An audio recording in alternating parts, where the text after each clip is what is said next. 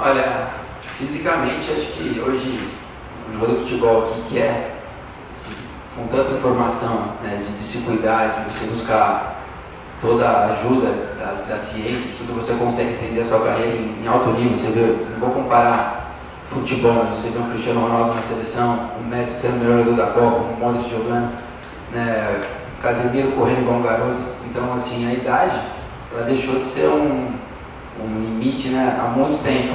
Eu sou um cara que sempre me cuidei muito na minha carreira.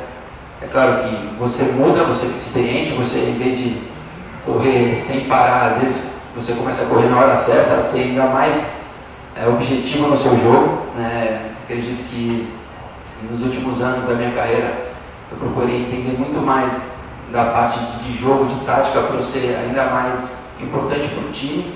Né? Então o Dutra chega bem, chega inteiro, chega com fome de jogo, né? de fazer gol, de dar assistência, de estar sempre incomodando a zaga adversária. Né? Como você falou, eu sou um jogador que sou bem objetivo, então eu não penso muito em.